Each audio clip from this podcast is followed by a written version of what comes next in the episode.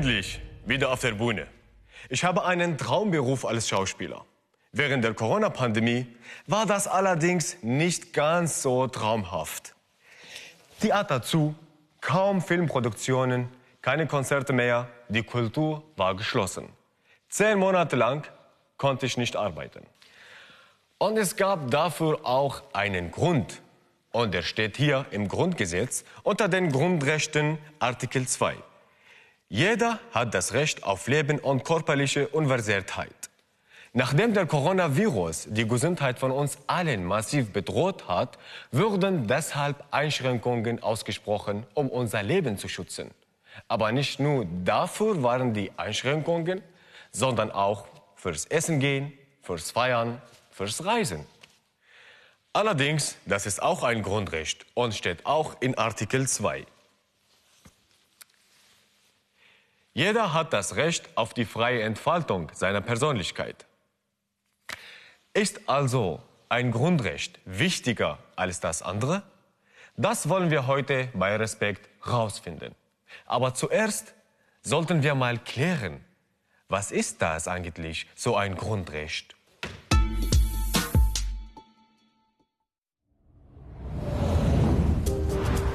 Grundrechte sind die Rechte, die wir alle gegenüber dem Staat und der Gesellschaft haben. Sie sollen die Menschen vor staatlichen Eingriffen schützen. Grundrechte sind die Eckpfeiler für die gesamte Rechtsordnung eines demokratischen Staates und stehen im deutschen Grundgesetz in den ersten 19 Artikeln. Artikel 1 der Grundrechte lautet, die Würde des Menschen ist unantastbar. Sie zu achten und zu schützen ist Verpflichtung aller staatlichen Gewalt. Andere Grundrechte sind zum Beispiel das Recht auf freie Entfaltung der Persönlichkeit oder die Meinungsfreiheit. Viele Grundrechte sind gleichzeitig allgemeine Menschenrechte, die allen Menschen zustehen, ganz egal, welche Nationalität sie haben. Sie werden mit jeder hat eingeleitet. Zum Beispiel, jeder hat das Recht auf Leben und körperliche Unversehrtheit. Andere Grundrechte sind reine Bürgerrechte, also Rechte, die nur deutsche Staatsbürgerinnen haben. Sie werden mit alle Deutschen eingeleitet. Zum Beispiel, alle Deutschen haben das Recht, sich ohne Anmeldung oder Erlaubnis friedlich und ohne Waffen zu versammeln. Grundrechte können nicht abgeschafft werden, aber Grundrechte können unter bestimmten Umständen vom Staat eingeschränkt werden. Zum Beispiel wird die Freiheit eines Menschen eingeschränkt, wenn er zu einer Haftstrafe verurteilt wird und ins Gefängnis muss. Auch um die Verbreitung von gefährlichen Krankheiten wie Covid-19 zu verhindern, kann der Staat Grundrechte vorübergehend einschränken. Die rechtliche Grundlage dafür bietet das Infektionsschutzgesetz. Damit kann das Recht der Freiheit der Person oder die Versammlungsfreiheit eingeschränkt werden, um das Grundrecht nicht infizierter Menschen auf Leben und körperliche Unversehrtheit zu schützen. Doch auch in Ausnahmesituationen dürfen Grundrechte nicht in ihrer Grundidee verletzt werden. Wer glaubt, dass seine oder allgemeine Grundrechte verletzt werden, kann sie vor dem Bundesverfassungsgericht einklagen. Lisa studiert Pflegewissenschaften und sie arbeitet als Notfallsanitäterin im Rettungsdienst. Sie hat seit dem ersten Tag der Corona-Pandemie mitgemacht. Jeden Tag hat sie erlebt, wie um jedes Leben gekämpft wird und was dieses Grundrecht wirklich bedeutet. Wie hast du als Rettungssanitäterin die Pandemie erlebt? Anstrengend. In einem Wort. Es war sehr, sehr chaotisch in der Arbeit, weil man ständig neue Informationen bekommt. Was ist jetzt die Regelung?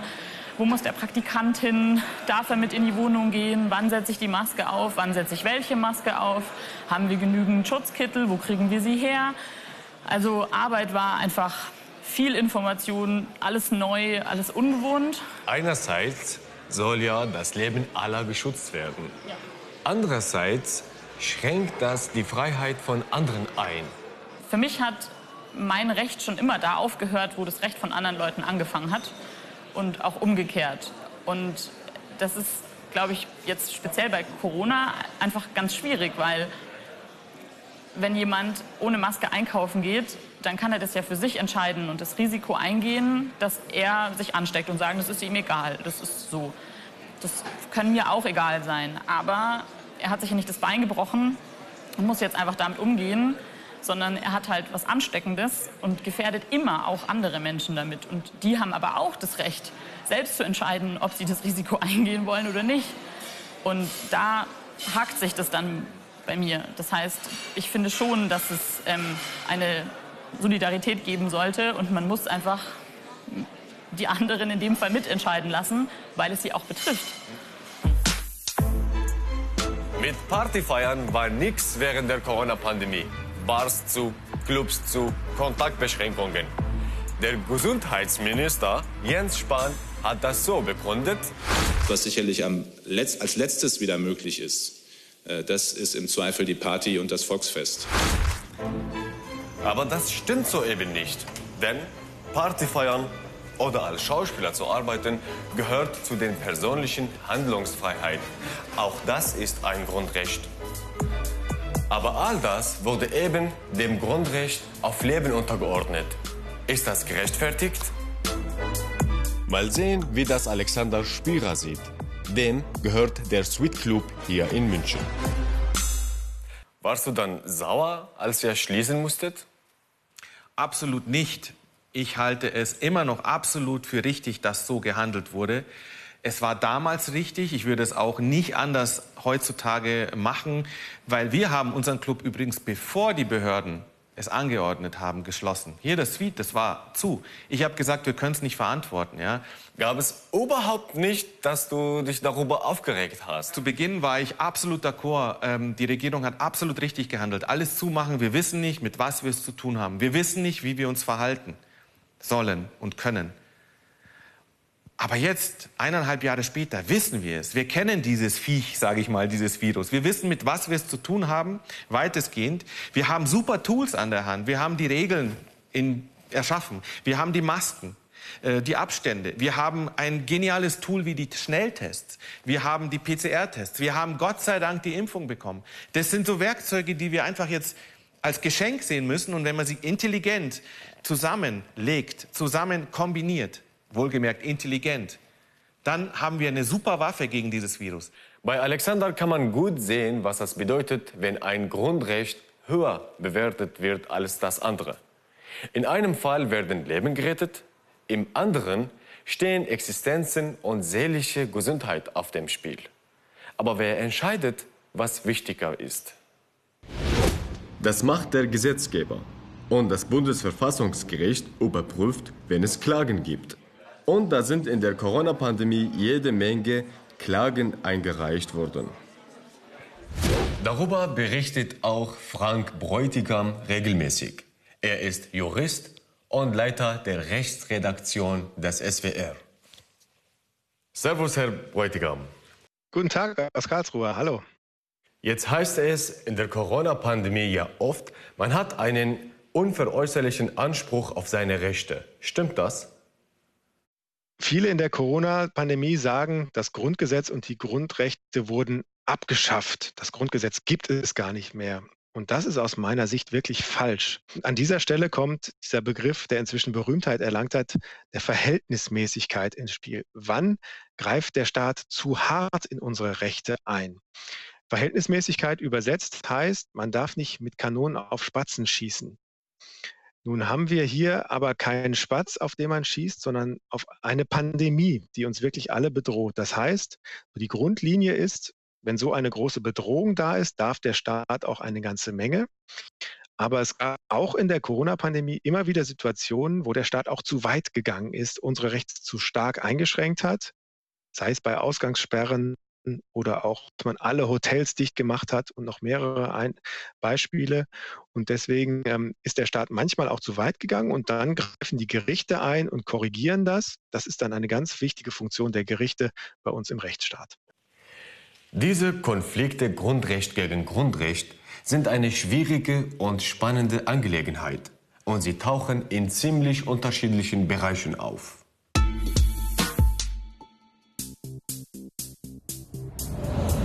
Das Bundesverfassungsgericht ist Hüterin des Grundgesetzes. Wer sich durch den Staat in seinen Grundrechten eingeschränkt fühlt, kann hier Beschwerde einlegen.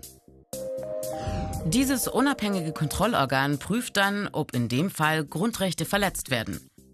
Es kann sogar Urteile anderer Gerichte kassieren, also ganz oder auch teilweise aufheben. Aktuelle Beispiele. Ein historisches Urteil im April 2021. Das Klimaschutzgesetz von 2019 regelt die nationalen Klimaschutzziele und die bis zum Jahr 2030 zulässigen Jahresemissionsmengen. Das Bundesverfassungsgericht hat entschieden. Dieses Gesetz ist mit den Grundrechten teilweise nicht vereinbar. Die Begründung? Es fehlen hinreichende Maßgaben für die weitere Emissionsreduktion ab dem Jahr 2031. Dadurch sind die Freiheitsrechte der jüngeren Generation verletzt. Denn die im Gesetz genannten Klimaschutzvorschriften verschieben hohe Emissionsminderungslasten unumkehrbar auf die Zeiträume nach 2030. Das Unvermeidbare einfach aufzuschieben, würde die Freiheitsrechte der jungen Menschen verletzen. Der Gesetzgeber muss also nachbessern. Die Corona-Pandemie, auch juristisch eine besondere Herausforderung. Die neu erlassenen Regelungen und Gesetze sollen Grundrechte schützen. Sie beschränken sie aber auch. Seit Beginn der Pandemie im Frühjahr 2020 ging eine Flut von Eilanträgen beim Bundesverfassungsgericht ein. Die Schwierigkeit dabei immer, die richtige Balance finden. Einerseits das Leben aller schützen und andererseits die Grundrechte einzelner Menschen achten. Viele der Anträge wurden abgelehnt, weil die Begründung und die Angaben zu den konkreten Auswirkungen auf die Grundrechte unzureichend waren. Teilweise erfolgreich war ein Antrag im April 2020. Hier ging es um ein generelles Versammlungsverbot durch die Stadt Gießen. Das Grundrecht auf Versammlungsfreiheit war verletzt. Die Stadt hätte die konkreten Umstände des Einzelfalls berücksichtigen müssen, urteilte das Bundesverfassungsgericht. Die Stadt musste die Genehmigung noch einmal prüfen. Die Versammlung fand dann kleiner, kürzer und unter verschiedenen Infektionsschutzauflagen statt. In einer sich ständig verändernden Welt muss das Bundesverfassungsgericht den Schutz der Grundrechte immer wieder neu überprüfen. Beispiel Digitalisierung und World Wide Web. Das Internet vergisst nichts. Inhalte bleiben abrufbar. Aber ist das mit dem Persönlichkeitsrecht, einem Grundrecht, vereinbar? Nein, sagt das Bundesverfassungsgericht im Fall eines Mannes, der wegen Mordes eine Haftstrafe abgesessen hatte und jetzt ein neues Leben in Freiheit beginnen wollte. Berichte über sein Verbrechen waren aber noch online und sein vollständiger Name stand dabei. Zwei Grundrechte im Widerstreit. Meinungs- und Pressefreiheit und das Persönlichkeitsrecht der einzelnen Person. Das Gericht entschied, Name löschen. Es besteht ein Recht auf Vergessen.